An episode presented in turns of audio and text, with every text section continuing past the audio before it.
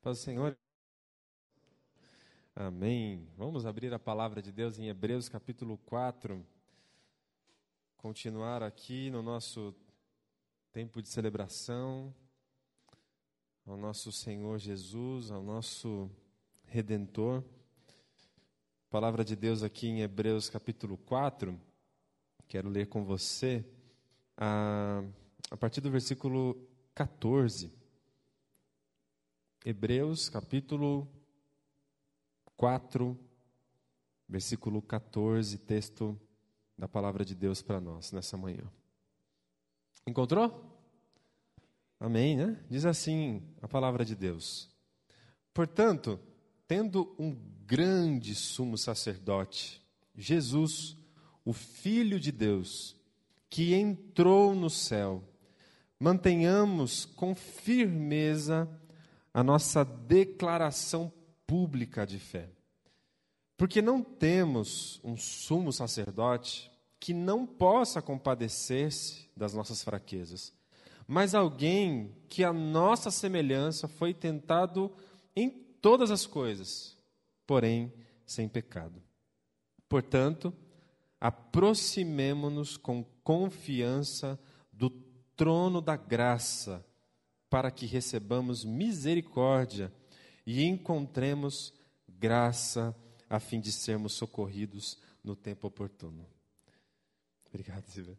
Pois todo sumo sacerdote, capítulo 5, é designado dentre os homens, em favor dos quais é constituído nas coisas relativas a Deus, para que apresente ofertas e sacrifícios pelos pecados, capaz então de se compadecer devidamente dos que erram por ignorância porque ele mesmo também está rodeado de fraqueza.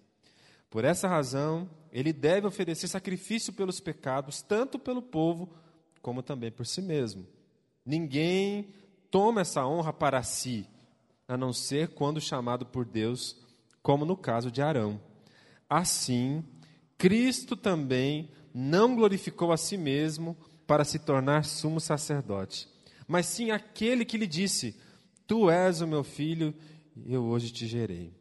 E que também diz em outro lugar: Tu és sacerdote para sempre, segundo a ordem de Melquisedeque.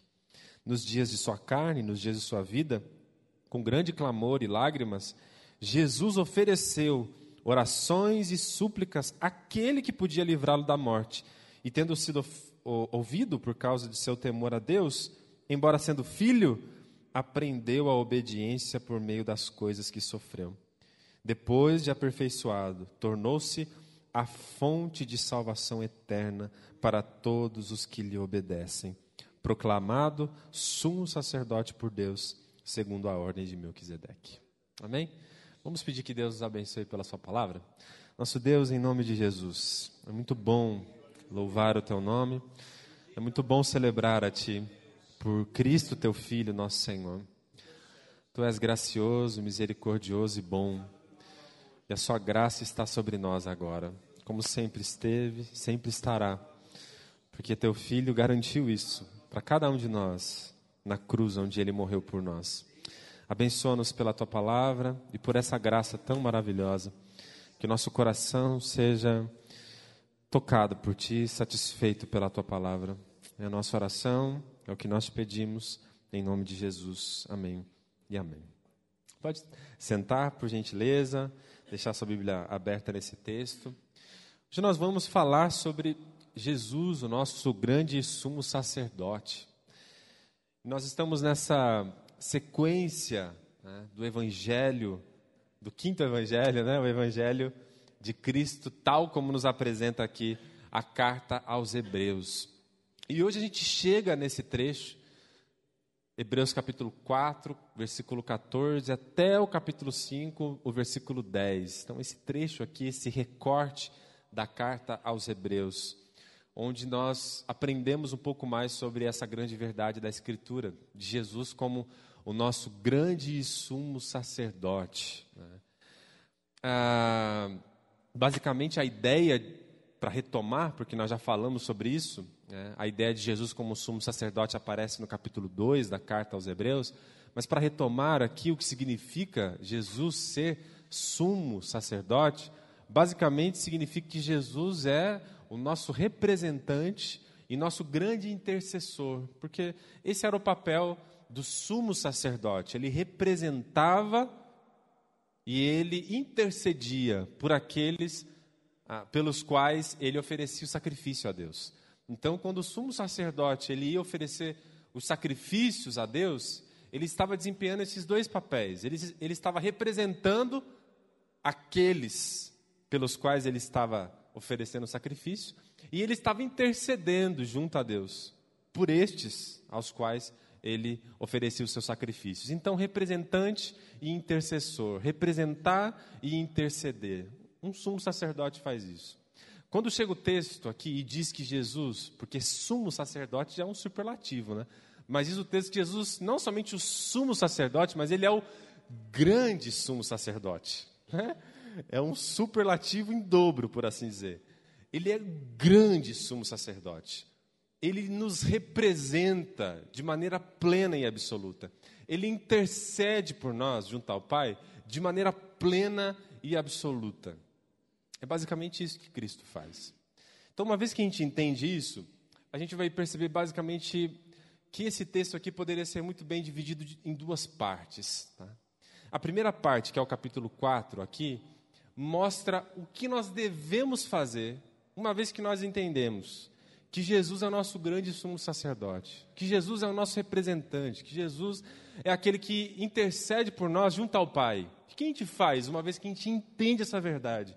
Que Jesus é o nosso grande sumo sacerdote. Essa é a primeira parte que o texto aborda, capítulo 4, versículo 14 até o versículo 16. A segunda parte, no capítulo 5, o autor basicamente nos oferece as razões pelas quais nós devemos confiar no sumo sacerdócio de Jesus.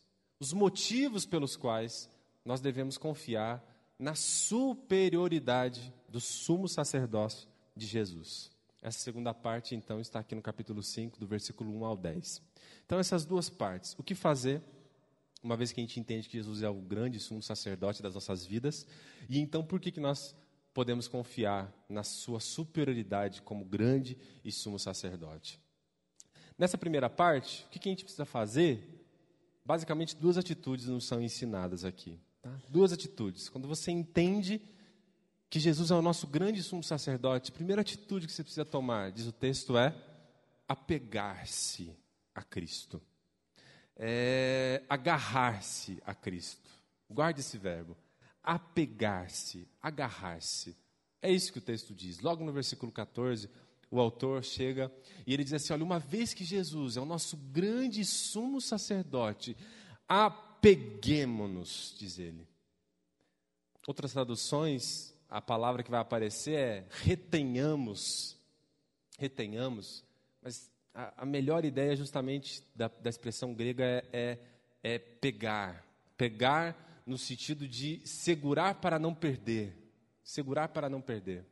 Porque se você se lembra do trecho anterior, em que narra a experiência do povo de Israel no Egito, que se rebelou contra Deus, e eles caíram no deserto, rebelando-se contra Deus, o autor faz um contraste. Ele diz assim: olha, a experiência do povo hebreu no Egito foi rebelar-se contra Deus, cair no deserto.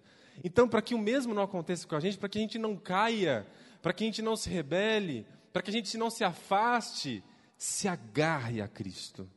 Se você entender que Ele é o sumo sacerdote da sua vida, que Ele é o nosso grande sumo sacerdote, o que você vai fazer?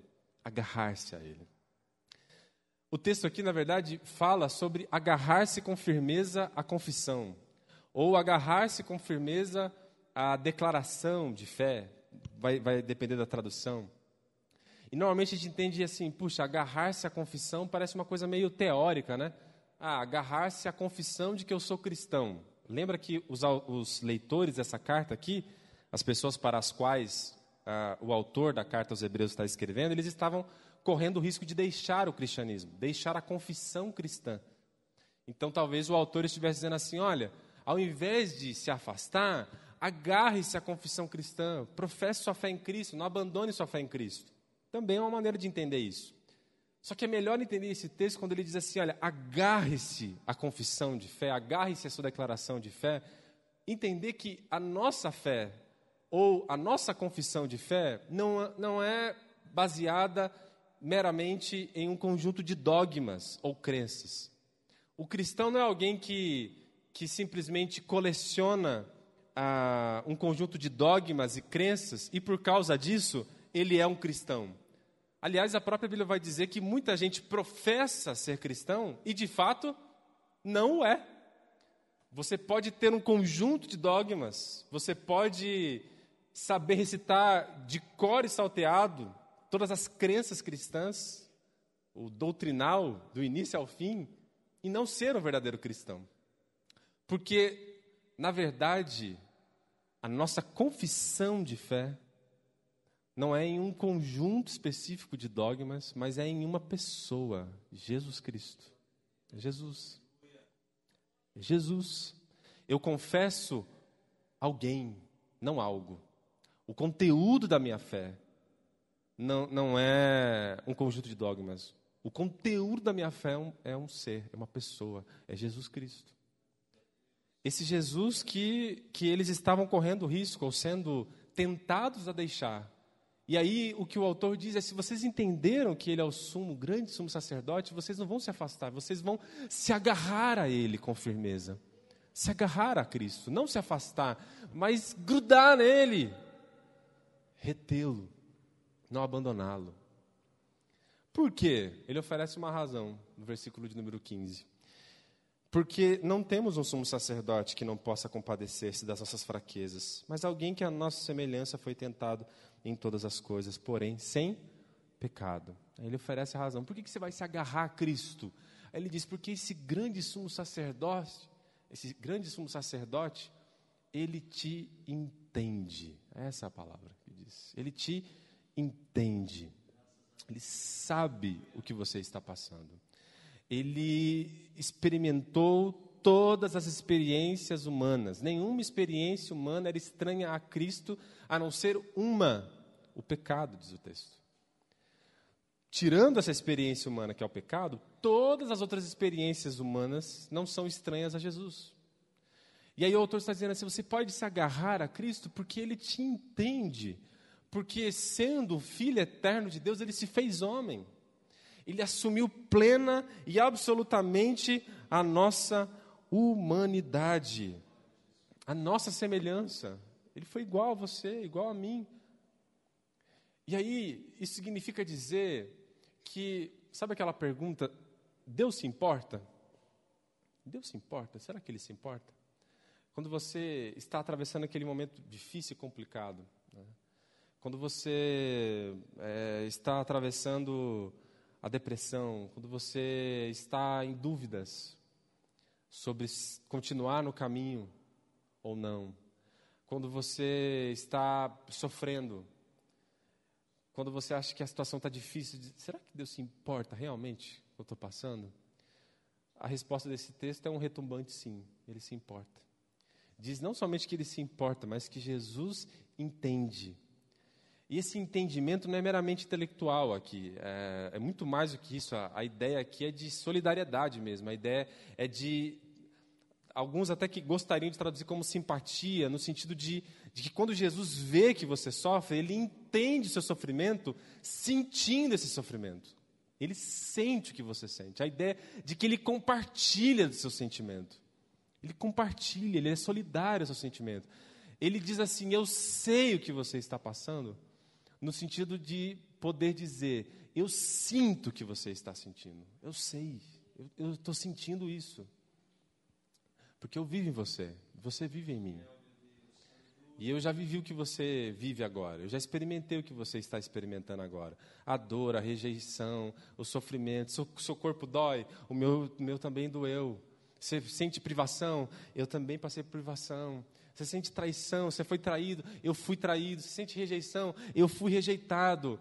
Você, você foi humilhado na, na empresa, eu já fui humilhado. Eu sinto o que você está sentindo. Esses, esses cristãos que estavam à beira de, de rejeitar Jesus, eles precisavam entender isso. O autor está dizendo: vocês estão tentando de alguma forma se afastar do único que consegue te compreender verdadeiramente vocês estão sendo pressionados, perseguidos. É difícil? É. A única pessoa que entende o que vocês estão passando de fato é aquele a quem vocês estão pensando em abandonar Jesus. Então, o que ele está dizendo é: uma vez que você entende que Jesus é o nosso grande sumo sacerdote, que ele nos representa e que ele intercede junto ao Pai por nós, aquilo que você faz quando a coisa está difícil não é se afastar dele, mas é se agarrar a ele, sabendo que ele sente o que você sente, que ele sabe o que você está passando. Então você, basicamente, gruda em Jesus para não se afastar dele. Não se afasta dele. Até essa experiência de Jesus único, plenamente humano, mas que jamais pecou, é interessante, porque Jesus consegue entender a gente não porque ele falhou como nós falhamos. Ele consegue entender a gente porque ele experimentou todas as coisas sem falhar. Por exemplo, se você, uh, se você tivesse que ter um treinador, você gostaria de um treinador que colecionasse fracassos e derrotas? Ou você gostaria de um treinador que colecionasse troféus e vitórias? Né? Quem melhor para te ensinar? É mais ou menos essa ideia. Ele está dizendo assim: olha, Jesus sabe tudo que você sabe, experimentou tudo que você experimentou, menos de uma coisa: ele não falhou, ele não pecou, ele venceu. E por causa disso, ele pode ser esse treinador na sua vida, ele pode te levar também à vitória. Ele pode te conduzir no caminho certo, porque ele não saiu do caminho, ele continua no caminho certo. Ele pode te ensinar a obediência, porque ele não desobedeceu a Deus. Plenamente, em sua, em sua humanidade. Então, Jesus é esse treinador que coleciona vitórias, medalhas e troféus. E aí ele está dizendo assim: Eu sei que você tem colecionado muitas derrotas, mas, mas vem comigo aqui que eu vou te ensinar o caminho da vitória. Né? Vem comigo que eu vou te ensinar. Caminhe comigo, que você vai, vai trilhar a mesma jornada que eu trilhei também. Então, quando a gente entende Jesus é o nosso grande sumo sacerdote, a gente não se afasta, a gente se agarra a Jesus. Outro verbo importante aqui é que não somente nós nos agarramos a Jesus, mas nós também, eh, diz o versículo de número 16, né, essa expressão tão bonita, a gente se aproxima. É a segunda atitude que a gente toma quando a gente entende que Jesus é o nosso grande sumo sacerdote. A gente se aproxima dele. Por que se aproximar? Porque não somente esses leitores aqui que estavam correndo o risco de se afastar do caminho de Jesus, mas nós também. Quando nós falhamos, quando nós tropeçamos, a primeira reação que nós temos é nos afastarmos de Cristo. Quando a gente falha, a gente não se sente mal, a gente não se sente sujo, a gente começa a se afastar. Quando a gente está mal com Deus, a gente deixa a oração de lado, a gente deixa a comunhão da igreja de lado, a gente deixa a leitura da Escritura de lado, a gente vai se afastando. Talvez esses leitores aqui, originais, estavam nesse caminho de se afastarem. E aí chega o autor e diz assim: não se afaste, se aproxime, se aproxime. Se você entendeu quem é Jesus, você tem razões suficientes para não se afastar, mas para se aproximar dele. Por que se aproximar dele? Algum, alguém poderia ter dito, mas eu eu estou em dúvida, eu estou em crise, eu, eu, eu tenho falhado, eu tenho duvidado dessa fé. E aí diz o autor, mas se você entendeu quem é Jesus, você pode se aproximar dele. Você pode se aproximar dele. Porque ele vai te conduzir até o trono da graça de Deus. Ele vai te conduzir até o trono da graça de Deus. Ah, se você se lembrar, o pano de fundo aqui é o sumo sacerdócio do Antigo Testamento. Lembra que nós uma vez pregamos sobre Levítico capítulo 16, que mostrava o dia da expiação, o Yom Kippur, o dia em que se fazia o sacrifício anual pelo pecado do povo. Nesse único dia do ano, uma única pessoa poderia entrar no Santo dos Santos. Lembra? O lugar santíssimo, onde ficava a arca da aliança, símbolo do trono de Deus ali. Uma vez no ano, uma única pessoa podia entrar lá, o sumo sacerdote, e fazer o sacrifício por si e fazer o sacrifício pelo povo. Você se lembra que era um ritual tão meticuloso que, se o sumo sacerdote errasse em qualquer coisa ali, o que acontecia com ele? Ele morria. Né? Então, aquele lugar, o lugar santíssimo, era o último lugar que um israelita gostaria. Era o Santíssimo. Era o lugar simbólico da presença de Deus. Porque aquele lugar simbólico mostrava um Deus santo e justo, diante do qual eu, injusto, não poderia estar. A última coisa que eu quero falho, injusto pecador, é me defrontar com um Deus santo e justo. No lugar de sua habitação, símbolo de seu trono. Isso é importante para você entender um pouco como é chocante esse convite aqui, do versículo 16, quando o autor diz assim: aproxime-se do trono. Um hebreu ia dizer assim: estou fora. Eu? Se eu me aproximar, o que vai acontecer comigo? Eu vou morrer. Qualquer hebreu diria não a esse convite. Dizer assim: esse convite não faz sentido. Me aproximar do trono? Não, jamais. Só que aí chega o autor da carta aos Hebreus e diz assim: aproxime-se. E como é esse aproximar-se? É qualificado ainda. Olha só o versículo 16. Portanto, aproximemo-nos com confiança do trono. Com confiança. Tem que ter muita confiança mesmo, coragem, ousadia. O hebreu diz assim: nunca, jamais, não vou, eu vou morrer. E aí Jesus está dizendo assim: não vai, porque esse trono agora é um trono de graça para você. Eu garanti que esse trono fosse um trono de graça para você. Eu paguei a sua dívida, eu morri a sua morte, eu perdoei o seu pecado. E agora eu abri a porta para você e você pode chegar diante desse trono. Porque esse é um trono de graça para você. Então o autor está dizendo assim: eu sei que você está em dúvida, eu sei que você tem tropeçado, eu sei que você está em falta, mas se agarre a Cristo, se aproxime do trono, porque esse trono é de graça. Mas eu estou falhando, eu sei, então vai lá, porque esse trono é de graça, não é de puxão de orelha. Mas eu estou com dúvida, então vai para esse trono, é um trono de graça. Não vai sair raio, relâmpagos e trovões da sua cabeça desse trono virá graça para você. É um trono de graça. E Jesus garantiu que esse trono fosse um trono de graça para você.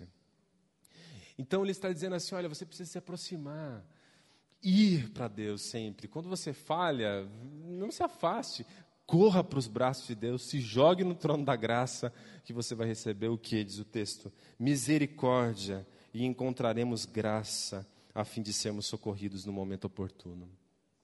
Então, basicamente, essa experiência de nós ah, entendermos e vivermos essa relação com Deus que não passa mais pelo juízo, diz o texto. Não passa mais pelo juízo. É, quem está em Cristo já, já não passa mais pelo juízo, diz o texto. Porque do trono, o que nós imaginaríamos que viria? Julgamento e condenação mas desse trono agora vem graça para as nossas vidas. Então você pode correr para Ele, você pode ir, você pode se achegar até Ele, diante desse trono, entende? Era muito difícil alguém ter uma audiência com o rei assentado em seu trono na antiguidade. Muito difícil, talvez impossível para qualquer ser humano ter uma audiência real com o soberano assentado em seu trono. Mas diz o texto que por causa de Cristo agora, você pode ter uma audiência com o Rei dos Reis a hora que você quiser. Uma audiência. Agora. É só você entrar. Não precisa nem marcar a hora, diz o texto aqui. Ó. Diz que a gente é socorrido no momento oportuno, ou seja, na hora que você precisa. Precisou? Corre para o salão do trono. Corre que você vai ter uma audiência com o Rei dos Reis. Mas quando eu chegar lá, a porta vai estar trancada, não vai? Não, porque Jesus escancarou essa porta. Entende? Sabe quando alguém segura a porta assim, ó, e fica segurando a porta? Você acha que a porta vai estar fechada, você acha que do trono vai vir juízo. Aí do trono vem graça e quando você vai, a porta está aberta. E aí a, a reunião está aberta. Você pode falar com Deus, você pode andar com Deus, você pode caminhar com Deus, você pode amar a Deus, você pode amar a Cristo. E você pode viver com Ele todos os dias. E sempre que você tropeçar, ao invés de se afastar, você vai sair desesperadamente correndo para se jogar nos braços dele. Essa é a, é, é a, verdade que o texto nos convida a viver. Ou seja, quando a gente entende que Jesus é o nosso grande sumo sacerdote, a gente toma essas duas atitudes, de nos agarrarmos a Ele e de nos aproximarmos dele todos os dias.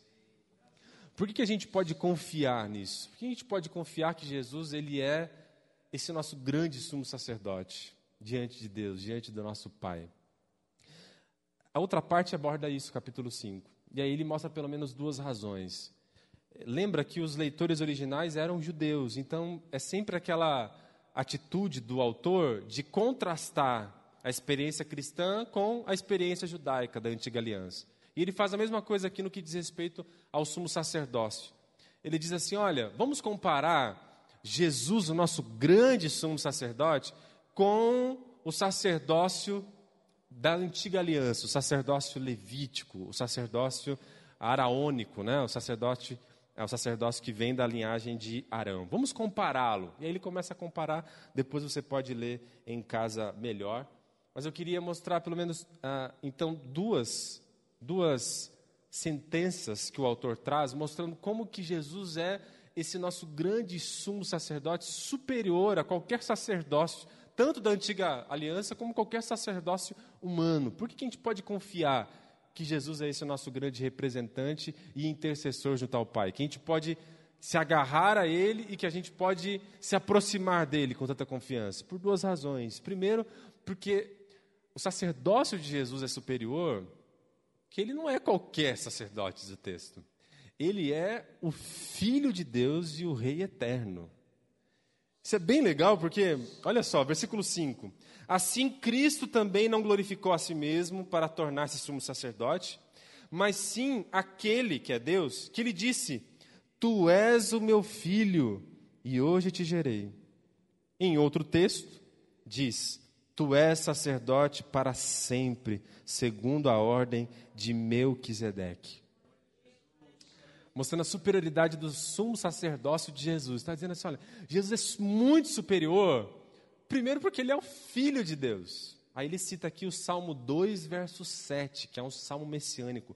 Dois salmos messiânicos para você ler muito depois da sua casa e se lembrar que esses salmos são os salmos que os cristãos mais usaram em todo o Novo Testamento. Quais são os salmos, os salmos que mais se repetem no Novo Testamento? Esses dois, Salmo 2 e Salmo 110.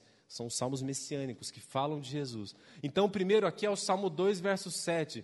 Tu és o meu filho hoje te gerei. A ideia de gerar aqui não é no sentido de concepção, né? porque ele está falando para alguém adulto, inclusive. Gerar no sentido de constituir, no sentido de nomeação é: Tu és o meu filho, já é o meu filho, e hoje eu te gerei, ou seja, hoje eu te nomeei, hoje eu te constituí filho.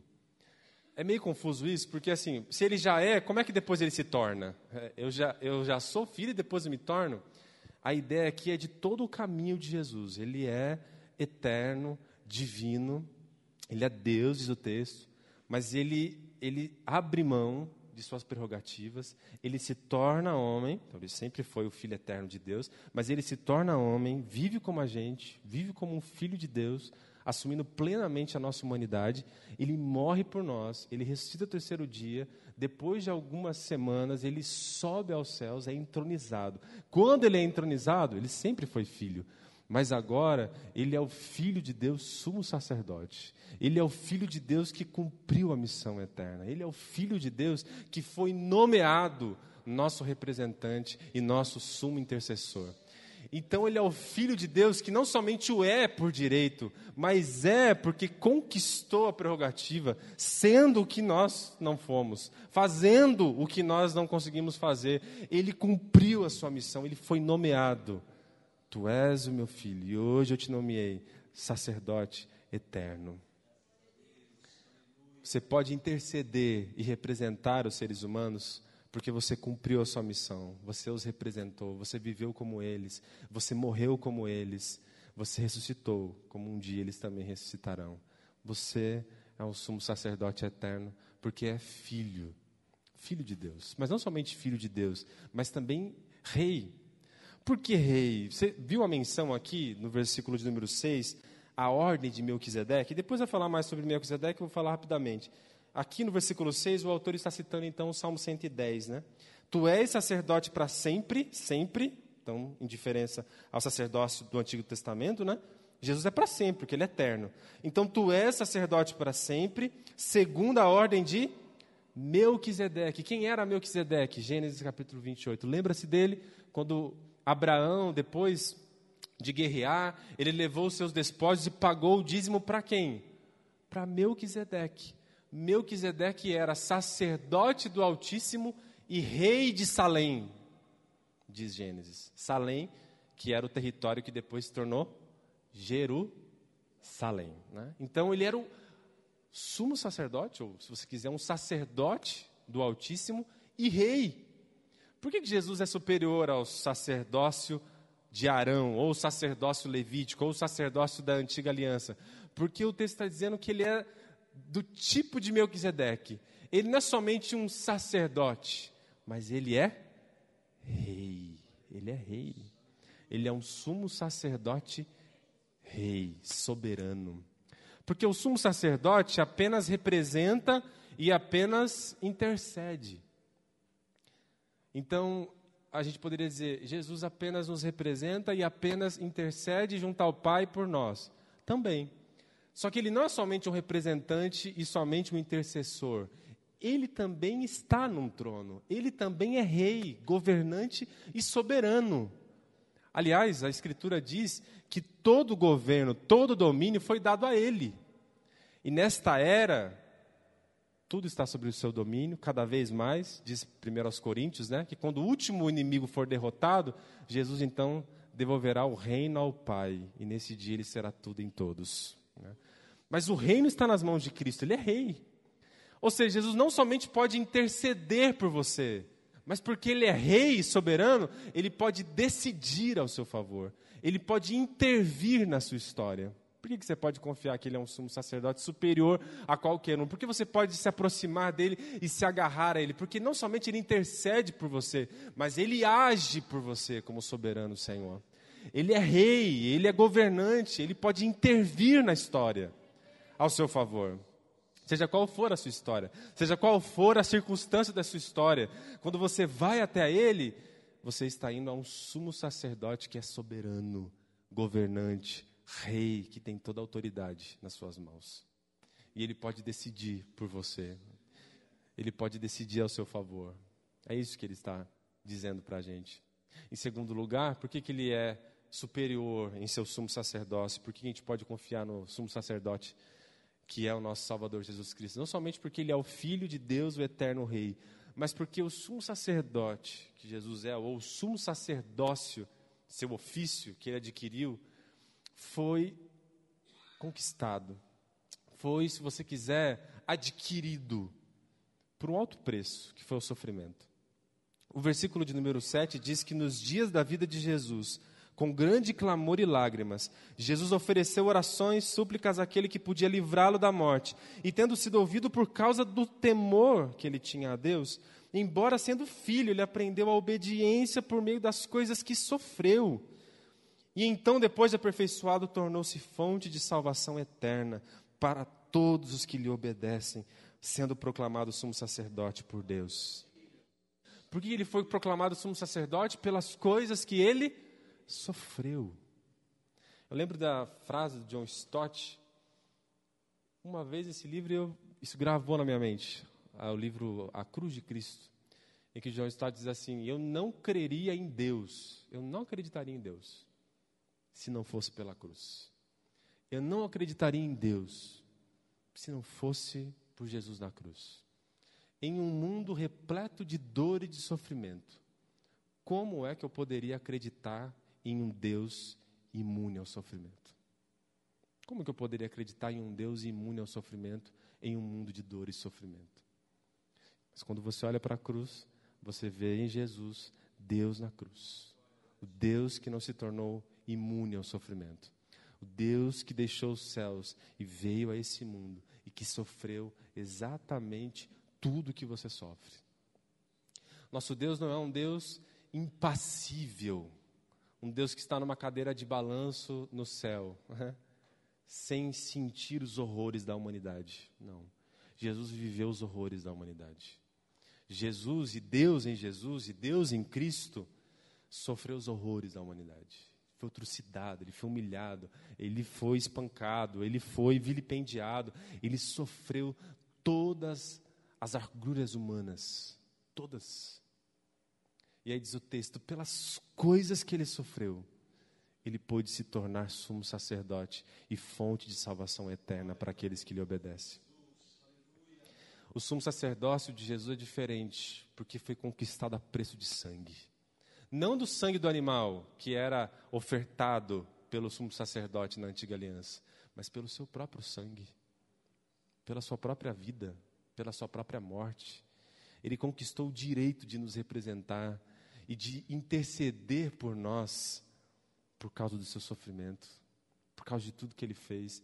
E a base dessa salvação eterna que ele conquistou para nós, e a base desse direito eterno que nós temos agora diante dele, é com base no sofrimento dele. É por causa do sofrimento dele. Sabe? Quando a gente chega diante do trono, a gente não chega diante do trono. Quando a gente chega diante de Deus, a gente não chega diante de Deus com o nosso currículo. Porque senão a gente nem poderia estar lá. Eu não sei se vocês já ouviram essa canção do Stênio Marcius, que ele conta sobre um, um sonho que ele teve. Sonhei que eu tinha morrido. E aí ele sonha que ele morreu. E aí quando ele chega no céu, aí ele chega lá, ele quer entrar, e o anjo diz: Não, vai entrar aqui não. Você? Não, você não vai entrar aqui não.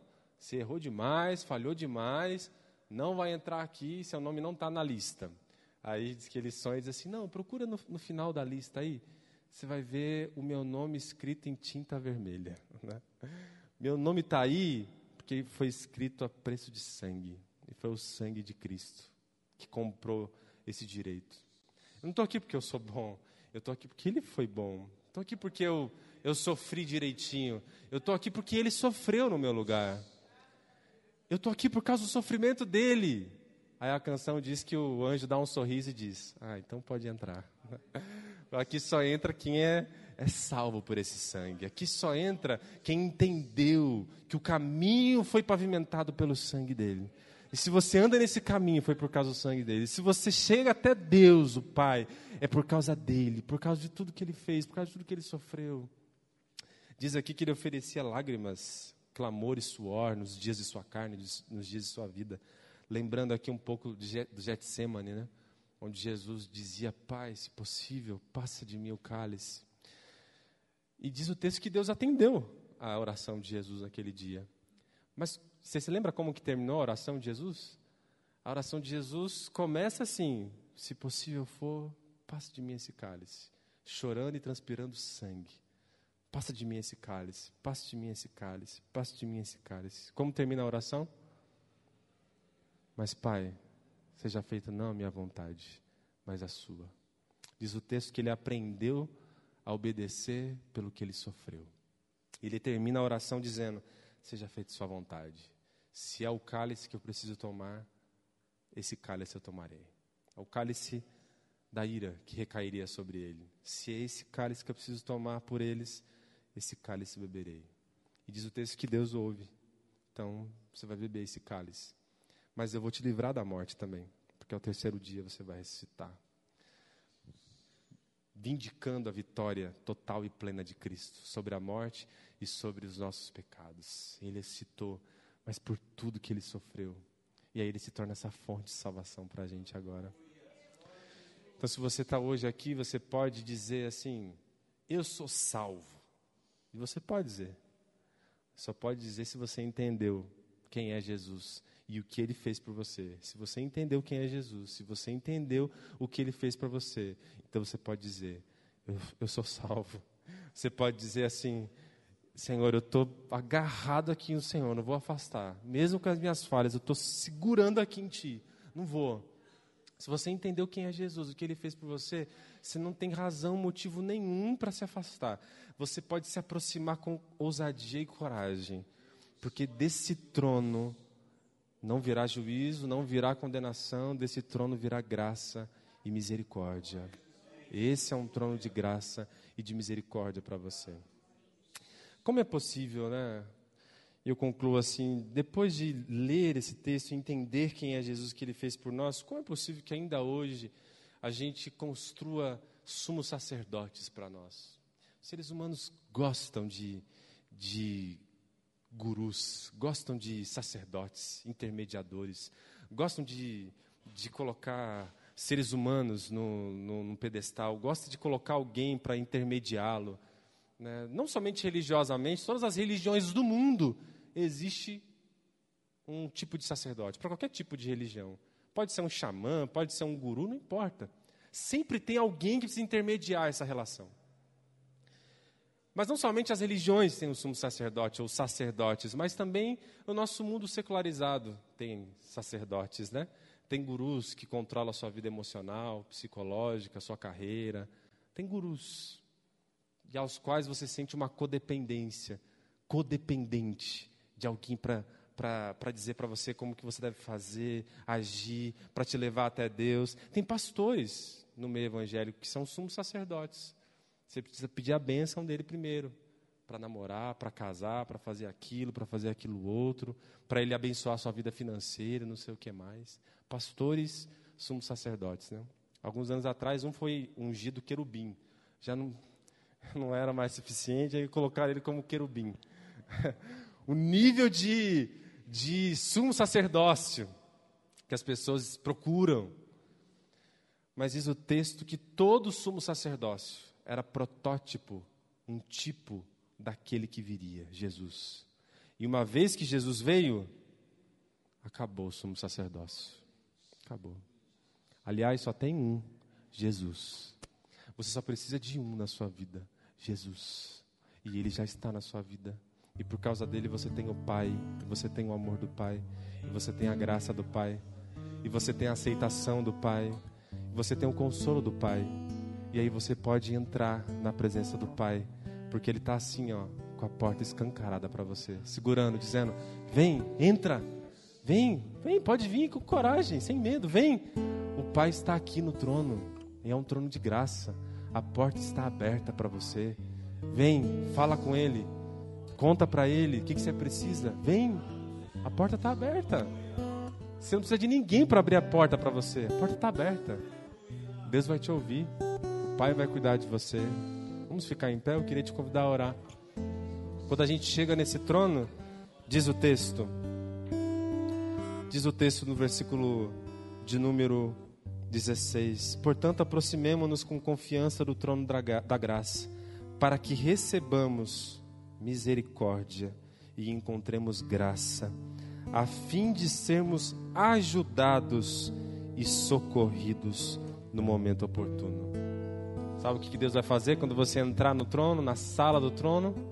Ele vai te ajudar, ele vai socorrer. O que você precisa hoje? Qual é a ajuda que você precisa? A porta está aberta, o trono está lá, é um trono de graça, ele vai te ajudar. É direção? Ele vai te dar direção. Ele vai te dar alívio se você estiver com dor. Ele vai te dar consolo se você estiver triste. Ele vai te dar serenidade se você estiver ansioso. Ele vai te dar companhia se você se sentir sozinho. Ele vai te dar paz se seu coração estiver em guerra.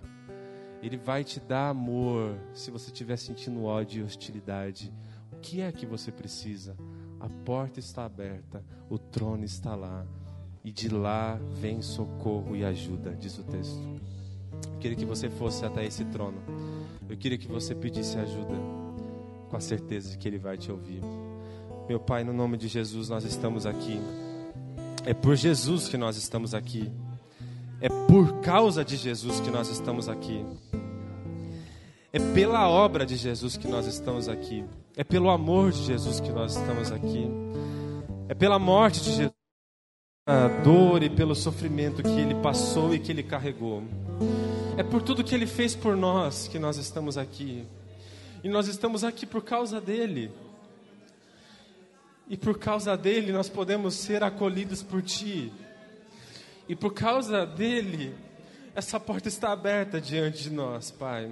E por causa dele, desse trono não vem juízo, desse trono não vem condenação e por causa dele, desse trono, vem graça e misericórdia.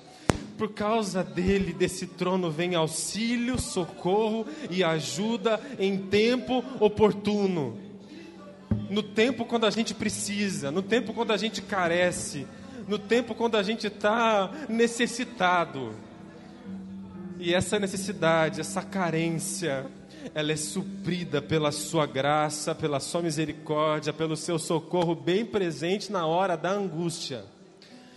Pai, que teus filhos estejam diante de ti, agarrados em ti, confiando em ti, aproximando-se de ti, Senhor, para receber de ti agora graça e misericórdia para receber a ajuda que eles precisam.